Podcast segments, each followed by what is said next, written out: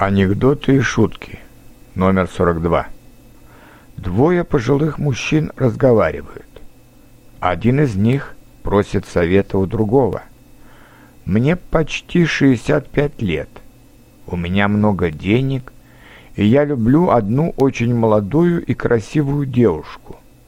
По твоему мнению, может быть, будет лучше, если я скажу ей, что мне только 50 лет? Нет, отвечает другой. Я думаю, будет лучше, если ты скажешь, что тебе уже 85 лет.